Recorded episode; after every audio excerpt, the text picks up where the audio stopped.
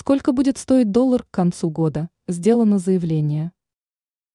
Минэкономразвития прогнозирует курс российского рубля к концу 2023 года на отметке в 94 рубля за 1 доллар. Это сообщение было передано со стороны главы российского экономического развития Максима Решетников. ТАСС передает прогноз чиновника о том, что рубль закрепится на уровне в 94 рубля за доллар. В 2024-2026 годах администрация будет проводить изменения в структуре платежей и уровня оттока средств в другие страны, что позволит достичь отметки в 92 рубля за доллар. Ранее Минэкономразвития строила прогноз для курса доллара в рамках 85 рублей за доллар в 2023 года, а в 2024 году он мог подняться до 90 рублей.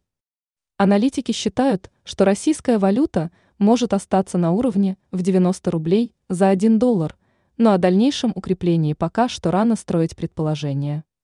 Эксперты считают, что Центральный банк России – может начать ужесточать денежную политику.